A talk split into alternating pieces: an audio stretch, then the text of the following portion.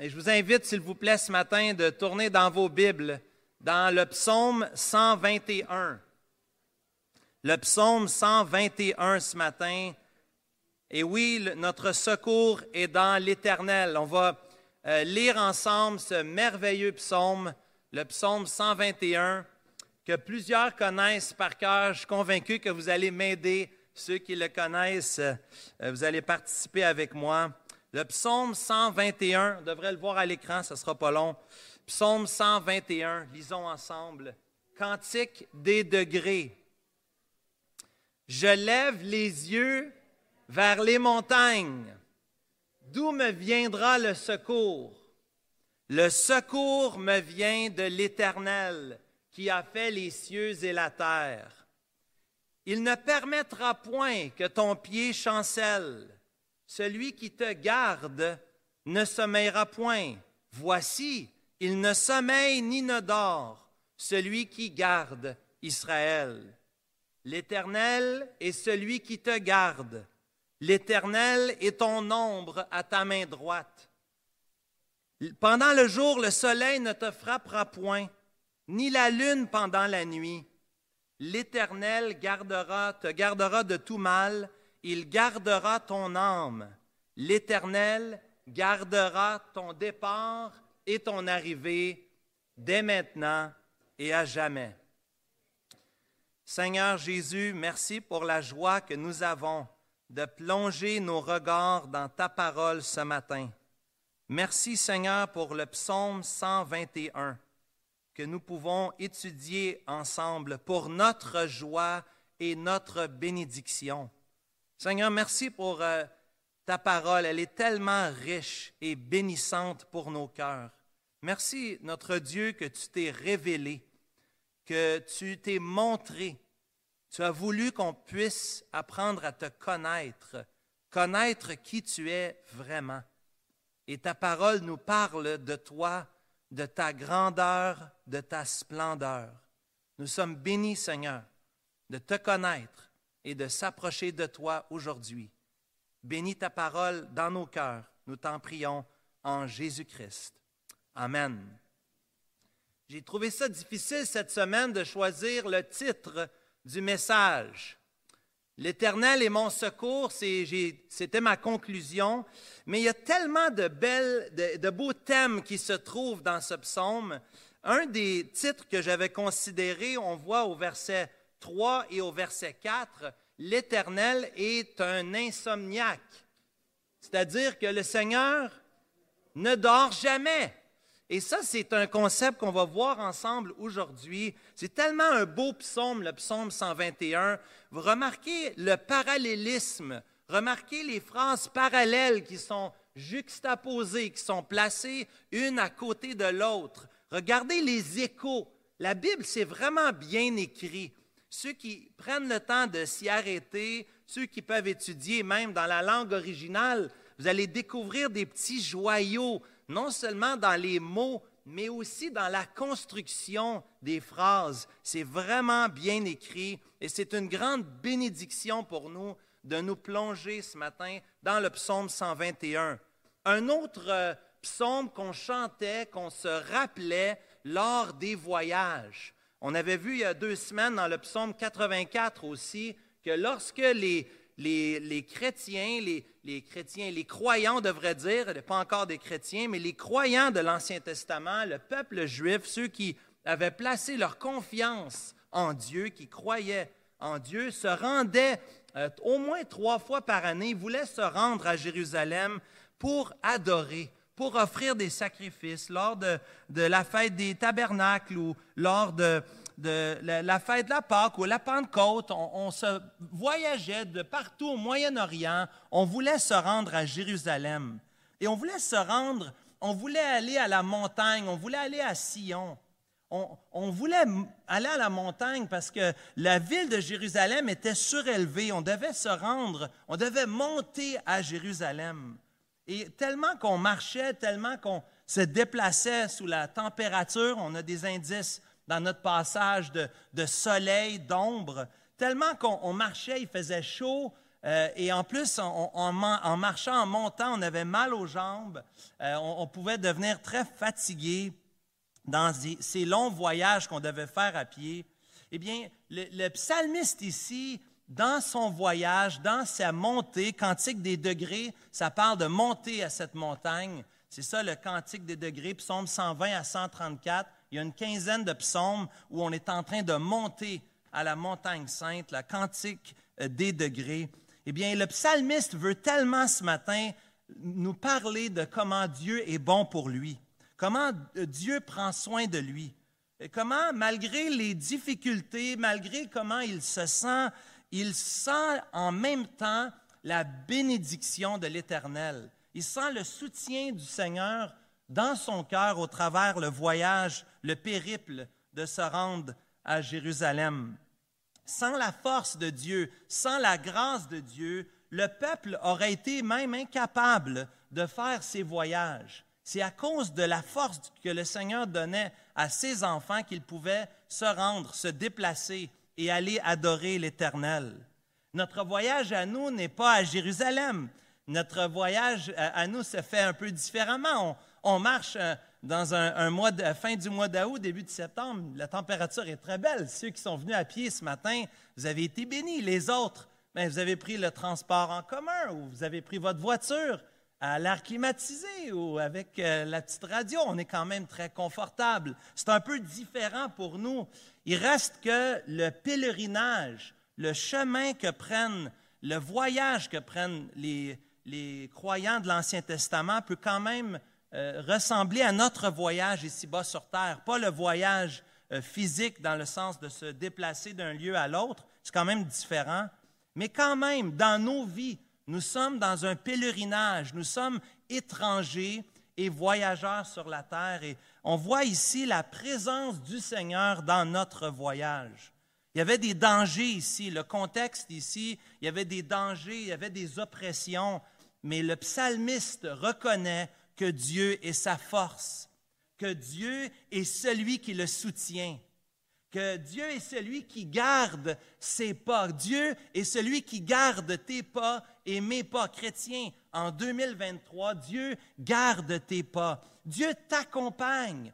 Comme le psalmiste ici pouvait expérimenter l'accompagnement du Seigneur, nous aussi, nous pouvons accompagner pas à pas, jour après jour, l'accompagnement et la bénédiction du Seigneur. Nous avons la force. Dieu veut te donner aujourd'hui la force pour ton voyage, pour ton chemin, le chemin que Dieu t'a donné, le chemin qui n'est pas nécessairement un chemin facile. Nous allons voir que le chemin pour eux n'est pas facile et pour nous non plus. Nous aussi, des fois, il faut passer par la vallée de l'ombre de la mort. Mais Dieu est avec nous. Dieu veut te donner le repos aujourd'hui en lui. Dieu veut que tu trouves en lui ta paix et ta joie. Dieu veut que tu trouves non seulement dans ta fatigue physique, peut-être tu es arrivé aujourd'hui avec une fatigue physique ou émotionnelle ou spirituelle. Dieu veut, mon frère, ma soeur, mon ami qui m'entend aujourd'hui, visiteur, bienvenue parmi nous, reçois aujourd'hui ce message que Dieu est là et qu'il veut prendre soin de toi comme il a pris soin des enfants de Dieu qui ont passé avant nous.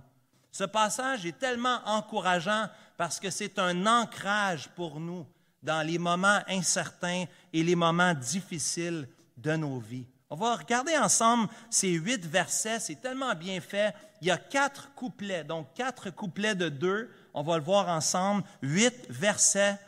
D'abord, on va voir dans les versets premiers et deuxièmes que Dieu est mon secours, Dieu est ma force. Dieu est mon secours, ma force. Deuxièmement, nous allons voir que Dieu est mon support dans les versets 3 et 4. C'est lui qui me garde. On va voir ensuite dans les versets 5 et 6 que Dieu est mon ombre. C'est lui qui me protège, c'est mon protecteur dans les versets 5 et 6. Et finalement, dans les versets 7 et 8, nous allons voir que Dieu est notre sauveur. C'est lui qui nous préserve. Regardons ensemble d'abord les versets premier et deuxième. Dieu est ma force. on voit déjà la première mention au verset 2. Remarquez au verset 2, à cinq reprises dans ce psaume, et d'abord ici au verset 2, la mention de l'Éternel, du nom de Dieu, le nom Yahweh ici dans l'original. Yahweh, c'est le, le nom de Dieu. Rappelez-vous quand Moïse rencontre le Seigneur, puis comment on va t'appeler? On va t'appeler, je suis Hein? Je suis celui qui suis. C'est celui qui est. C'est celui qui existe. C'est ça le nom de notre Dieu. C'est le je suis. C'est celui qui est, celui qui existe. Cela parle de son éternité. Il n'a ni commencement ni fin. C'est important parce qu'à la fin du psaume, il va nous garder dès maintenant et à jamais parce qu'il est éternel. Ce matin, on voit, on s'approche du Dieu Yahweh. C'est pour ça quand on chante, des fois on, chante ce cantique-là, souvent Édouard va nous conduire dans ce beau chant euh, de, Yahweh hein, qui nous rappelle l'Éternel et mon berger. C'est un, autre chant du psaume 23. Mais le nom Yahweh, c'est important, c'est celui qui est. Et à cinq reprises ici, le psalmiste s'adresse au Dieu Yahweh, parle du Dieu Yahweh. Il lève les yeux il lève les yeux, il regarde la montagne, les montagnes autour de lui. Il regarde les montagnes parce qu'il se sent probablement un peu dépassé par les circonstances. Les montagnes, c'était un lieu de menace. C'était un lieu dangereux. Les, voleurs pouvaient se cacher dans les montagnes pour surveiller ceux qui voyageaient, pour pouvoir euh, profiter d'eux, pour pouvoir venir voler et piller les gens. Les, les montagnes, c'était des endroits difficiles parce qu'on avait une longue marche à faire, on était fatigué. On voulait pouvoir trouver un lieu de repos. Donc certainement, les montagnes sont un lieu d'anxiété et de stress pour les voyageurs. Et d'un autre côté aussi, il y avait cette anticipation. Bien sûr, on est en voyage vers Sion, vers Jérusalem. On veut aller là où le temple est bâti, on veut aller où la parole est enseignée, on veut aller offrir des sacrifices d'adoration à l'Éternel. Donc probablement dans son cœur, lorsqu'il regarde les montagnes, il y a certainement la montagne dans laquelle il voyage, mais s'il voit plus loin la montagne sainte, il y a probablement dans son cœur de l'anxiété, mais aussi un peu d'anticipation.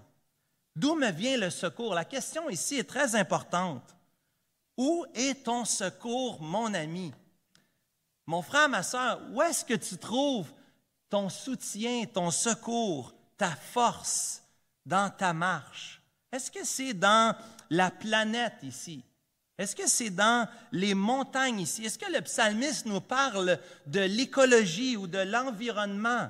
Est-ce qu'il nous dit que c'est dans les montagnes qu'on va trouver notre force? Il y en a qui vont se retirer dans une montagne pour aller prendre de l'air, pour observer dans la nature. Et il y en a qui vont dire, ça, ça fait du bien, ça m'a fait du bien, puis c'est vrai que ça fait du bien. Mais est-ce que notre secours est dans la nature, dans l'environnement, dans une montagne, par exemple?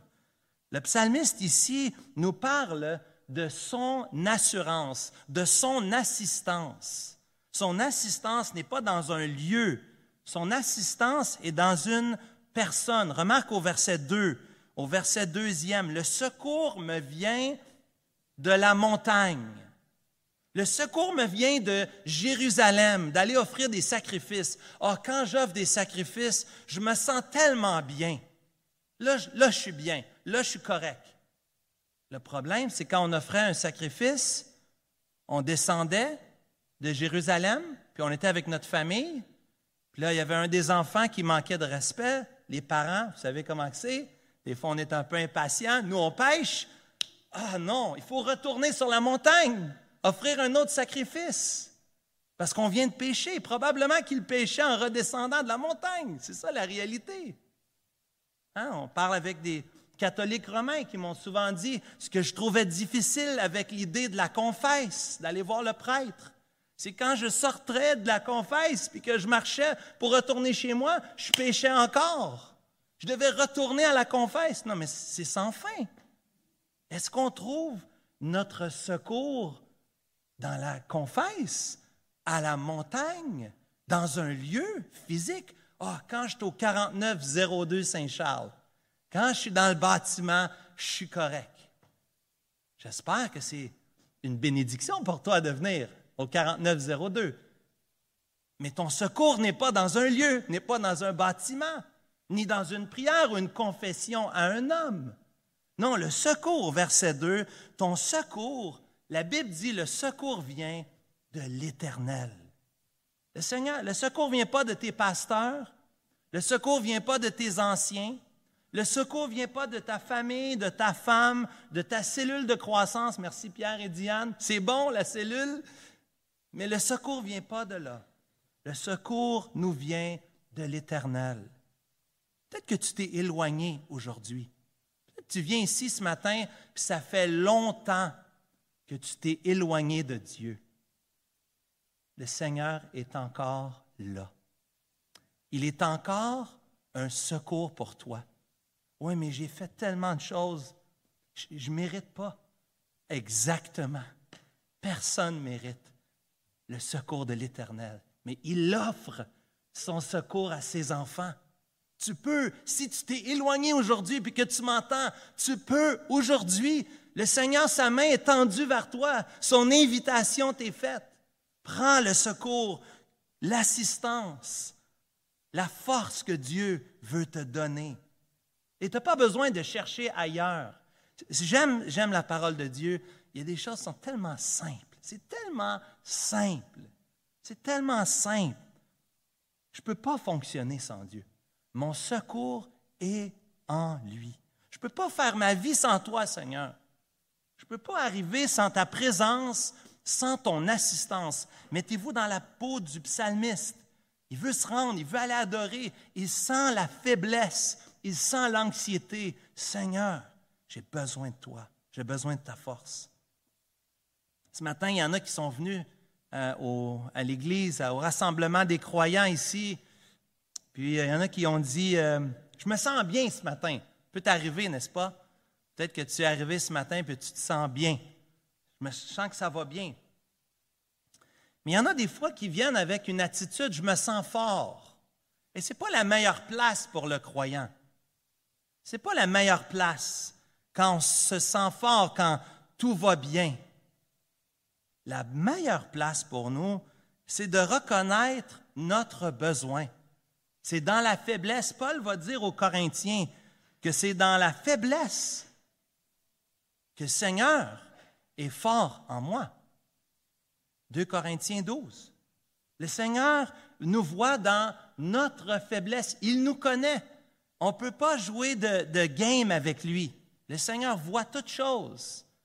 Il voit nos cœurs, il voit nos vies. Se sentir fort, des fois ça va bien. Merci Seigneur. Mais vous comprenez, des fois, on se sent fort. Et c'est comme si on n'a plus besoin de Seigneur, du Seigneur. Et ce n'est pas la bonne place pour le croyant. L'Éternel est un refuge et un appui, un secours qui ne manque jamais dans la détresse. Psaume 46, verset 1. On s'approche de Dieu reconnaissant notre besoin. Tantôt, on va prendre la table du Seigneur. Viens ce matin reconnaissant ta faiblesse. Seigneur, j'ai besoin de toi.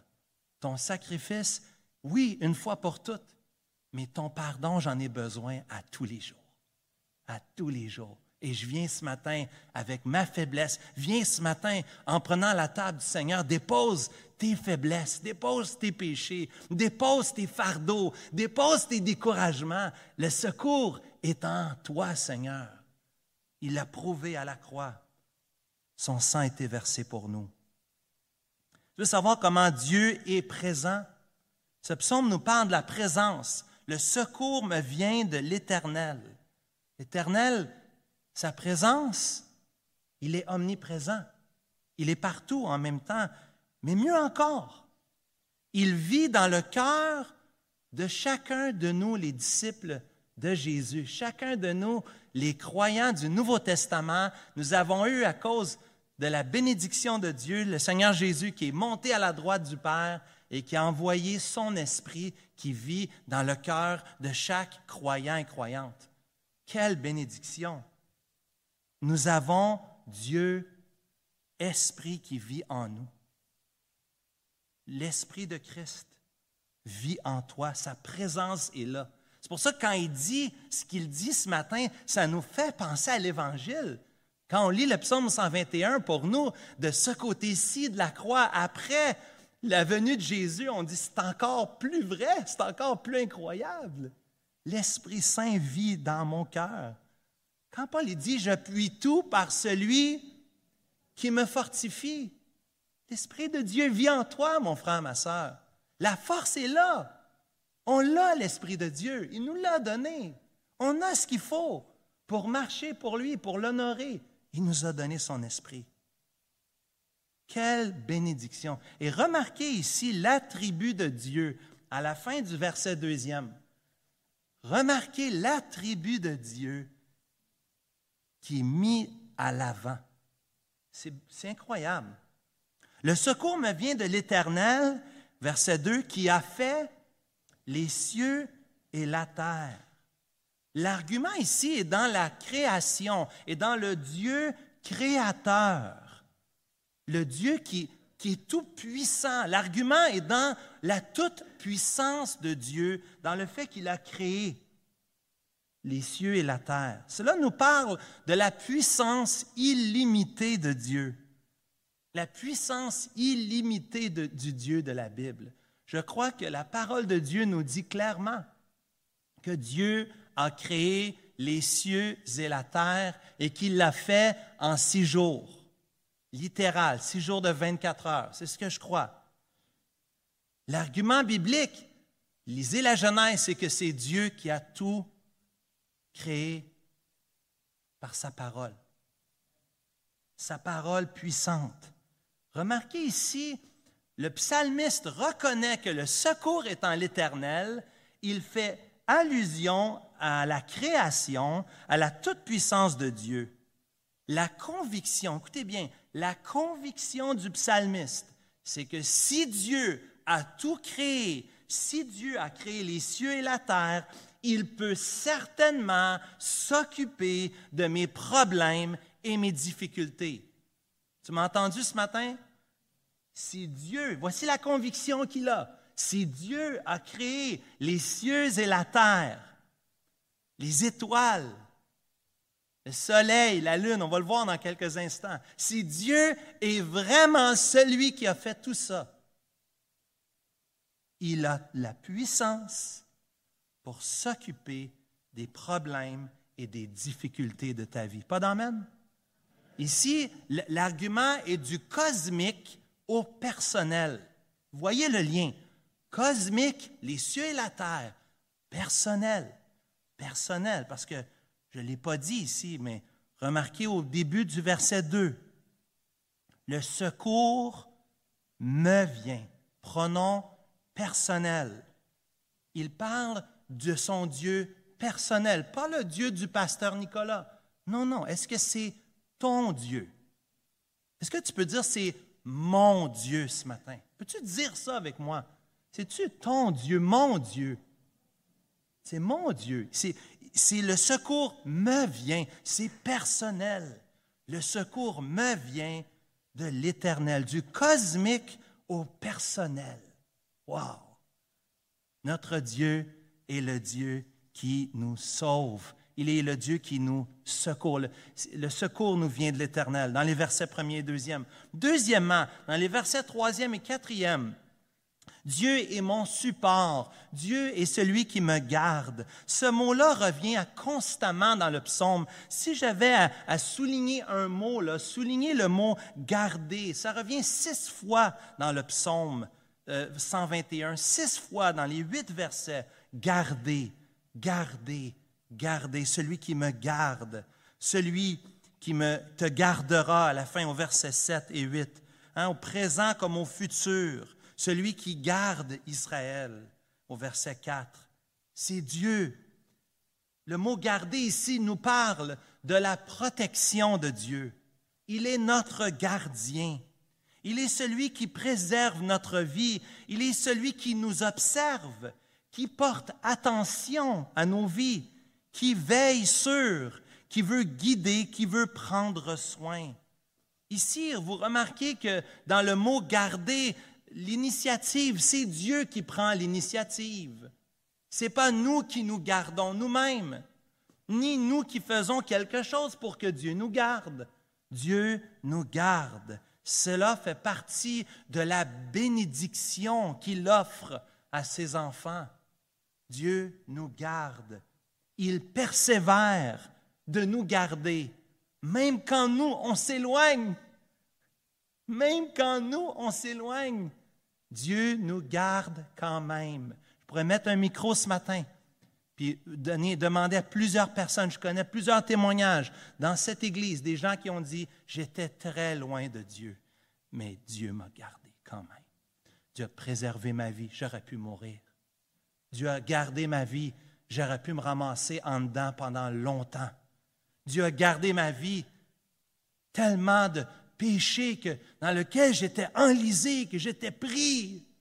Mais la main du Seigneur, hein, le Fils prodigue, il est revenu. Et son père, qu'est-ce que son père faisait? Il regardait au loin. C'est notre Dieu, n'est-ce pas? Il est celui qui nous garde, qui veille, qui veille sur nous. Un Dieu qui nous parle ici de son implication dans notre vie. C'est plus que son omniscience ici. Remarquez, ce n'est pas dit que Dieu voit. Hein? Au verset 3, c'est celui qui, qui te voit. Non, non. Celui qui te verra, hein, qui te gardera. Non, non, non. C'est celui qui te garde, celui qui te gardera. C'est plus que l'omniscience, c'est plus que l'omniprésence. Bien sûr que Dieu voit tout, Dieu sait tout. Mais c'est plus que ça. Dieu te garde. Cela parle de son investissement personnel dans ta vie. Ah, Dieu n'a pas le temps de faire ça. Il y a des millions de chrétiens Comment, comment Dieu, est-ce qu'on croit ça vraiment? Que Dieu nous garde individuellement, personnellement. Est-ce que tu crois ça? Des fois, on a de la misère à croire ça. Des fois, on a l'impression que, que Dieu, il, il en a échappé une. Hein? Des fois, on a l'impression qu'il en a manqué une. Ça peut arriver, n'est-ce pas? Des fois, on dit, Seigneur, je te demande ça, mais je trouve que la réponse est longue. Ça prend du temps avant que tu donnes la réponse que j'aimerais avoir. Mais Dieu est là et Dieu garde les siens. Dieu nous garde. Comment, ça, un, Dieu qui nous garde? Un Dieu qui, qui affermit. Rappelez-vous le psaume 37, on, on chante parfois L'Éternel affermit les pas de l'homme. Verset 23. Il prend plaisir à sa voix. S'il tombe, s'il tombe, il n'est pas terrassé, car l'Éternel lui prend la main. J'ai été jeune, j'ai vieilli, je n'ai point vu le juste abandonné, ni sa postérité mendiant son pain. Incroyable, psaume 37. L'Éternel a fermé les pas de l'homme. S'il tombe, c'est plutôt quand il tombe, hein? parce qu'on sait qu'on tombe. Mais le Seigneur, sa main est toujours là. L'Éternel lui prend la main. Remarquez au verset 3 le changement de discours. Si dans les versets 1er et 2e, on est dans la première personne du singulier, c'est le, je me, mais là, ici, on tombe dans la deuxième personne du singulier. Ne permettra pas que ton pied chancelle. Hein? Celui qui te garde. Oh, comment ça, il y a un changement? Est-ce que le professeur de français dirait tu dois recommencer? Il faut garder le même pronom. Hein? Moi, mes professeurs, je, nous. Non, non, non. Il faut le rester tout le long. Hein? Si on écrit, c'est toujours je ou c'est toujours nous. C'est-tu une erreur ici dans la Bible? Bien sûr que non. Ici, le psalmiste nous parle d'un discours interne. Ça arrive des fois qu'on se parle à nous-mêmes. En fait, des fois, on devrait se parler plus et s'écouter moins. Comprenez ce que je veux dire? Se parler plus et s'écouter moins. Écoute ton cœur. Non, parle à ton cœur. parle à ton cœur, mon frère, ma soeur. Parle à ton cœur. Rappelle-toi qui Dieu est et ce qu'il a fait. Rappelle-toi, parle-toi. Rappelle-toi ce matin que notre Dieu est insomniaque. Rappelle-toi ce matin que Dieu ne dort jamais. Ça veut dire que si tu es réveillé à 3 heures du matin, il est toujours disponible, 24-7, 365, toujours disponible, jamais fatigué, toujours sur appel, toujours disponible et disposé. Il ne prend aucun congé.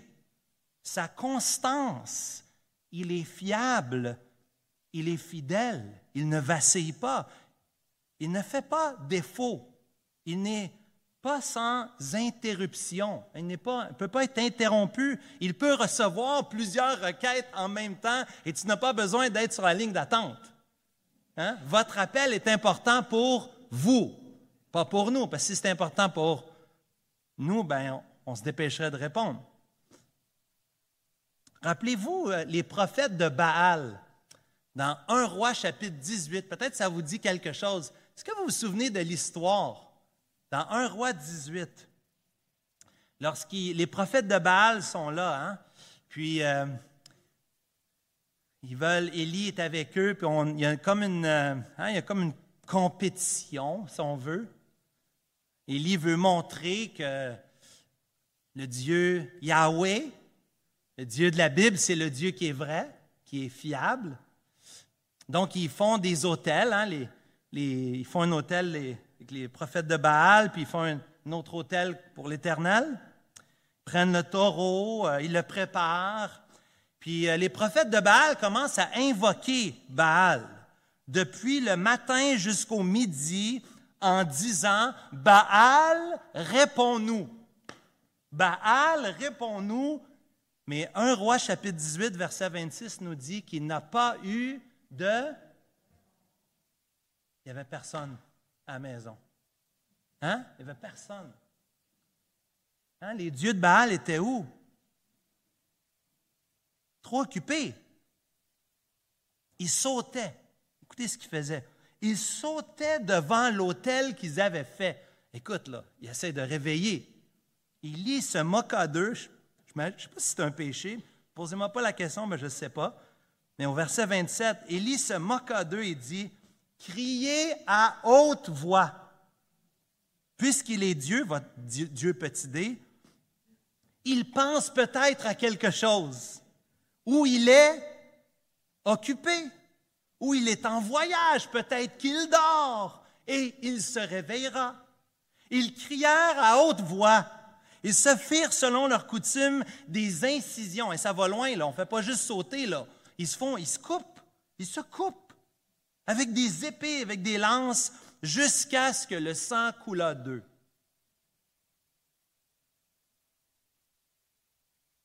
Est-ce que Dieu est occupé? Est-ce que Dieu est disponible? Est-ce que Dieu est endormi?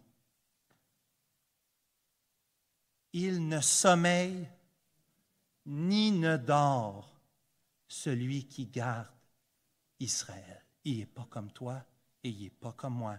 Il jamais fatigué. Jamais. Est-ce qu'il est tanné? Pas de nous, pas ses enfants. Venez à moi, vous tous qui êtes fatigués et chargés, le dimanche entre 10h30 midi. Ben non, ben non. Venez à moi, vous tous qui êtes fatigués et chargés, et je vous donnerai du repos. En tout moment, en tout temps, il est disponible. Il ne sommeille, il ne dort pas. C'est fascinant. On a un grand Dieu, frères et sœurs. On a un grand Dieu qui est disponible. Il n'est pas comme le Dieu des prophètes de Baal, les faux dieux. Il n'est pas occupé à autre chose en voyage. Toujours là, disponible pour toi. Il ne permettra pas que ton pied chancelle. Qu'est-ce que ça veut dire? Est-ce que ça veut dire qu'on ne tombera pas, qu'on ne pêchera pas? Ce n'est pas ça que ça veut dire. Ça veut dire que même quand on glisse, même quand on tombe, il est là avec nous, même dans la vallée de l'ombre de la mort. Je ne crains aucun mal, car tu es avec moi. C'est la présence de Dieu. Il est là pour nous supporter. Il est là pour nous relever, pour affermir nos pas. S'il tombe, il n'est pas terrassé. L'Éternel prend la main de ses enfants. Quelle bénédiction. L'Éternel est mon support. Troisièmement, ce matin, troisièmement, l'Éternel est mon protecteur. Il est mon protecteur ici. Il est mon ombre dans les versets 5 et 6, l'ombre à ta main droite. Il est ton soulagement, il est ton rafraîchissement, il est ton confort et ton réconfort. Ici, le soleil plombait. Ceux qui ont voyagé dans le Moyen-Orient savent que ça prend de l'eau. Il faut constamment chercher à baisser la température corporelle, de s'hydrater, parce que les voyages en ce lieu, fait chaud. Il fait chaud et c'est des longs voyages pour se rendre à la montagne de Sion. Le psalmiste nous parle de l'ombre à la main droite de l'Éternel. L'ombre ici nous parle d'une protection que le Seigneur nous donne. Non, ce n'est pas la protection de la crème solaire, ce n'est pas la protection qui est euh, momentanée, mais une, une protection qui se poursuit dans le temps. Une protection, vous remarquez, toute la journée, au verset 6, pendant le jour et pendant la nuit. Une protection 24 heures. Une protection en toutes circonstances de la journée. Dieu est là, présent pour ses enfants. Dieu est là. Est-ce que cela veut dire qu'il n'y a aucune chaleur? Non. Cela veut dire qu'il y a moins de chaleur. Il y a quand même une protection, une bénédiction de réduction de la chaleur par l'ombre qui nous est offerte par l'Éternel. Cela nous parle de la proximité de Dieu. Remarquez ici, celui qui te garde est ton ombre à ta main droite. C'est pas très loin, c'est proche à ta main, proche de ton corps, proche de toi. Le Seigneur est près de ceux qui l'invoquent. Et ce matin, tu es invité d'invoquer l'Éternel. Tu es invité ce matin de te tourner vers lui et de recevoir la protection du Seigneur. Paul va dire dans Romains chapitre 8, nous sommes plus que vainqueurs par celui qui nous a aimés. J'ai l'assurance que ni la mort, ni la vie, ni les anges, ni les dominations, ni les choses présentes, ni les choses à venir, ni les puissances, ni la hauteur, ni la profondeur, ni aucune autre créature ne pourra nous séparer de l'amour de Dieu manifesté en Jésus-Christ, notre Seigneur. Bien-aimés, nous avons l'Esprit de Christ qui vit en nous, le sceau, le gage, la preuve tangible de l'amour de Dieu pour toi. Dieu t'aime. Dieu est ton ombre, ton protecteur. Il t'a donné son esprit. Le Seigneur Jésus t'a sauvé, toi qui as placé ta confiance en Jésus-Christ. Jésus t'a sauvé une fois pour toutes. Il n'est pas vacillant. C'est pas peut-être demain je vais changer d'idée. Non, non. C'est celui qui te garde. Il te gardera. On le chante souvent. J'aime ce cantique aussi. Kevin, on aurait pu mettre beaucoup de cantiques ce matin. Hein? hein? Il te gardera, car mon Sauveur même temps. Il ne peut pas faire plus pour démontrer son amour. Il a envoyé son Fils. Son sang a été versé. Son corps a été brisé. Il est ton ombre. Il est notre bénédiction. Et finalement, dans les versets 7 et 8 ce matin, Dieu est notre sauveur. Non seulement qu'il est notre protecteur, mais il est notre sauveur, c'est lui qui nous préserve jusqu'à la fin. Remarquez ici que c'est encore une fois l'emphase sur le mot garder, la protection, le soutien que nous avons de Dieu, un soutien défectible, un soutien qui est complet, qui est total. Si on parle de toute la journée dans les versets 5 et 6, On parle ici dans le temps de, à partir de maintenant et jusqu'à la fin. On parle ici d'un soutien dans le temps, un soutien présent et futur. Dès maintenant, ça veut dire qu'aujourd'hui, dans la circonstance que tu vis, Dieu est au courant et Dieu veut te garder au travers ça. Dans le découragement que tu vis, cher ami, Dieu veut être là avec toi.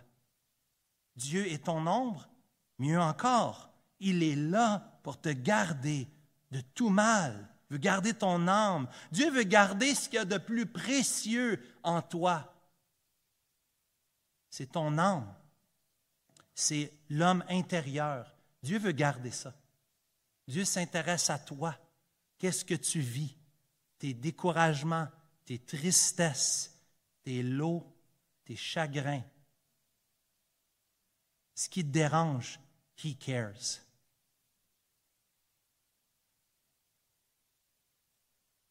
Il gardera de tout mal. Ça ne veut pas dire qu'on n'aura pas de difficultés. On ne croit pas à l'évangile de prospérité. Ce n'est pas ce que la Bible enseigne. Des frères précieux ont été sciés, nous dit Hébreu chapitre 11. Les frères précieux ont été persécutés. Étienne, un, chrétien modèle, lapidé. Paul a été tué. L'apôtre Paul s'en allait dans 2 Timothée à la fin de sa vie, voyait la fin de toute chose qui devait lui arriver. Ce n'est pas une fin, ce n'est pas une belle mort, facile. Mais Dieu était là. Dieu était là. Paul, dans son témoignage à la toute fin, 2 Timothée chapitre 4, il dit, dans ma première défense, personne ne m'a assisté. Le grand apôtre Paul, c'est drôle, hein? Des fois, quand ça arrive, les gens ne sont pas là. Personne ne m'a assisté. Tous m'ont abandonné. Que cela ne leur soit pas imputé. L'attitude de Paul, il leur en veut pas. 2 Timothée 4, verset 17. C'est le Seigneur qui m'a assisté, qui m'a fortifié, afin que la prédication fût accomplie par moi et que tous les païens l'entendissent. J'ai été délivré de la gueule du lion. Le Seigneur me délivrera de toute mauvaise œuvre. Il me sauvera pour me faire entrer dans son royaume céleste. À lui soit la gloire au siècle des siècles. Amen. Même Paul, l'apôtre Paul, à la fin, il s'est ramassé tout seul. Ça arrive, mon frère, ma soeur. Ça peut arriver des moments où on se sent seul.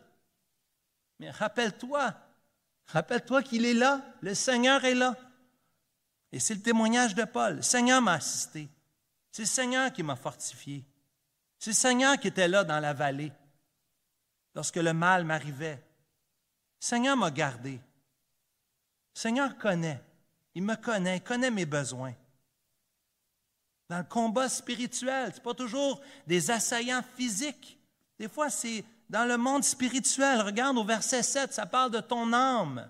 Ça parle de l'intérieur, de la personne intérieure dans laquelle on est. il y a un combat qui est au-delà du combat physique. Mais Dieu est là.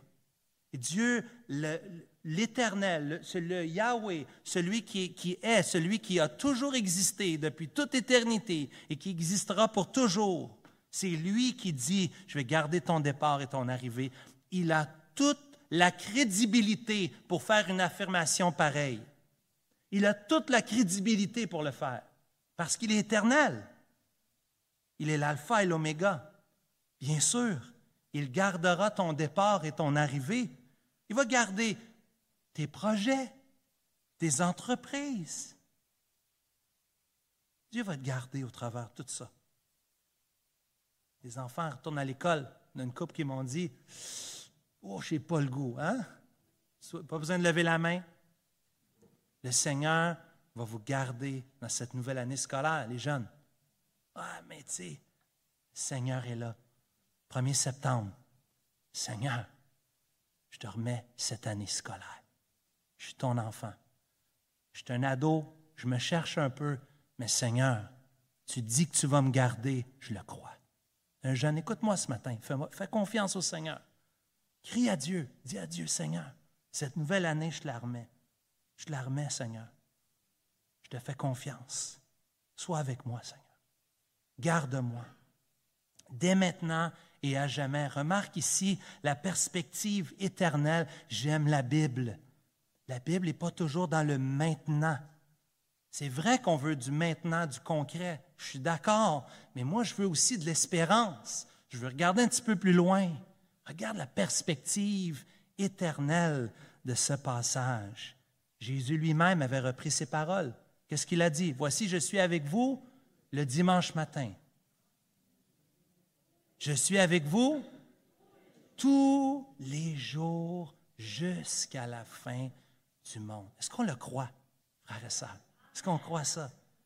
Oui, mais c'est trop, c'est pas réaliste. Ça se peut pas. Oui, ça se peut.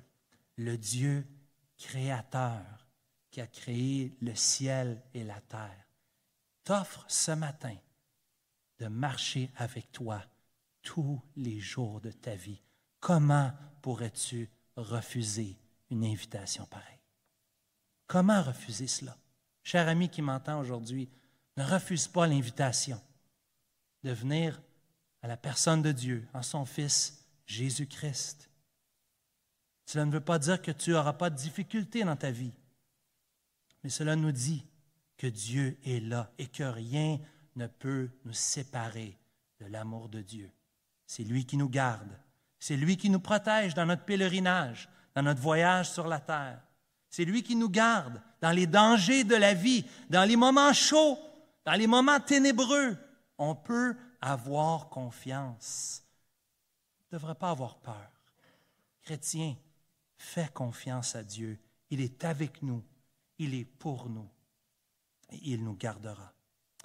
Seigneur Jésus, merci pour ce merveilleux psaume. Nous sommes bénis de penser que c'est toi et que tu nous aimes. Tu veux nous garder. On ne comprend pas ça, Seigneur. Ça nous dépasse. Quel grand Dieu tu es. Nous venons nous approcher de toi ce matin. Nous voulons prendre la table du Seigneur avec des cœurs reconnaissants. Nous voulons le prendre avec action de grâce. Jésus, c'est toi qui gardes tes enfants.